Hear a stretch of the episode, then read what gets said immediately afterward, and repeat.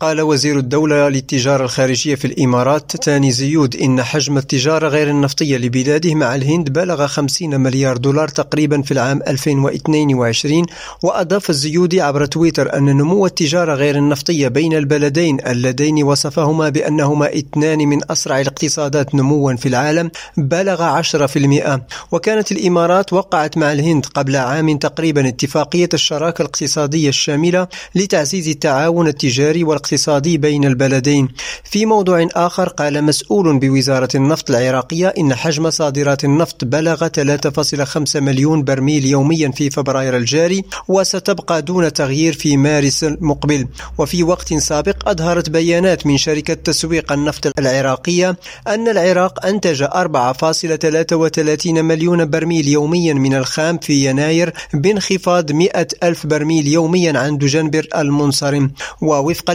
أرقام الإنتاج فإن إنتاج العراق من الخام في يناير جاء أقل من حصته في إطار اتفاق أوبيك بلس بمقدار 100 ألف برميل يوميا. من جهة أخرى أطلق ولي العهد السعودي الأمير محمد بن سلمان شركة لتطوير مشروع المربع الجديد في العاصمة الرياض والذي يستهدف دعم الناتج المحلي غير النفطي للمملكة بما يصل إلى 48 مليار دولار. ويقع المربع الجديد على مساحة تتجاوز 19 كيلومترا مربعا ومن مساحة بناء طابقية تصل لأكثر من 25 مليون متر مربع ومن المتوقع أن ينجز في 2030 لريم راديو جواد كربي عمان